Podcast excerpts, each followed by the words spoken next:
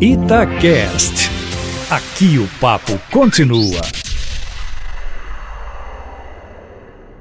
Olha, Aline, o senador Flávio Bolsonaro usou ontem as redes sociais para tentar explicar essa situação da rachadinha no gabinete dele quando ele ainda era deputado estadual no Rio de Janeiro mas não foi muito feliz não. De qualquer forma, a ida às redes significa que o senador resolveu partir também para o ataque, criticando a força-tarefa que investiga o escândalo e até o juiz que concedeu a liminar para a operação, não poupando também o governador do Rio, Wilson Witzel. Ou seja, para Flávio Bolsonaro, existe um complô para atingi-lo e, mais do que isso, para atingir o pai, o presidente Jair Bolsonaro.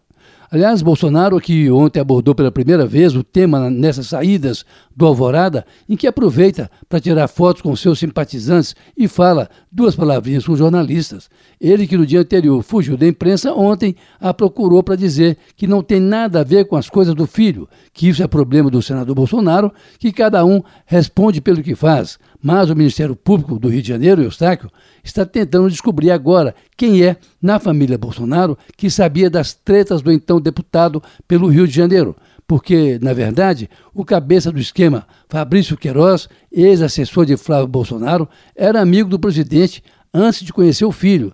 E como a rachadinha não era segredo para ninguém, dado o envolvimento de tantos parentes da segunda mulher de Bolsonaro, o Ministério Público quer saber quem mais estava por dentro desse esquema que movimentou tanto dinheiro com aplicação em imóveis e até com uma loja de chocolate. Mas ontem não foi um bom dia para o presidente Aline e Eustáquio. Enquanto o Ministério Público pega no pé do filho dele, o presidente sofreu uma derrota, a se confirmar hoje, no Supremo Tribunal Federal, onde a maioria dos ministros se pronunciou contra a extinção do DPVAT, o seguro obrigatório que os donos de carro têm que fazer todos os anos presidente quer acabar com esse imposto através de uma medida provisória. E o STF está decidindo, a pedido do Partido Rede, que ele não pode fazer isso, que o seguro tem uma função social e que, de acordo com Rede, na verdade, ao tentar acabar com o DPVAT, Bolsonaro quer se vingar do seu adversário político, o deputado Luciano Bivar, do PSL, que é um dos donos do consórcio que explora o seguro obrigatório. Bolsonaro deve perder essa, mas pode ganhar. Aline, olha só, a presença do seu ministro da Justiça como seu futuro vice numa chapa Bolsonaro-Sérgio Moro para as eleições de 2022, segundo ele admitiu ontem numa entrevista à revista Veja. Haja novidade nessa política, hein, Eustáquio?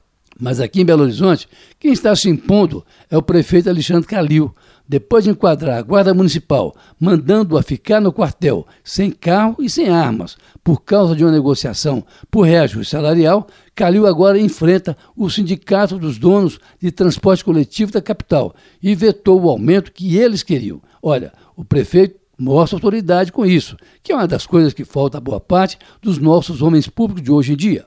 O assunto, claro, vai parar na justiça. Mas é isso, um fim de ano quente, como observam os ouvintes aí da Rádio de Minas.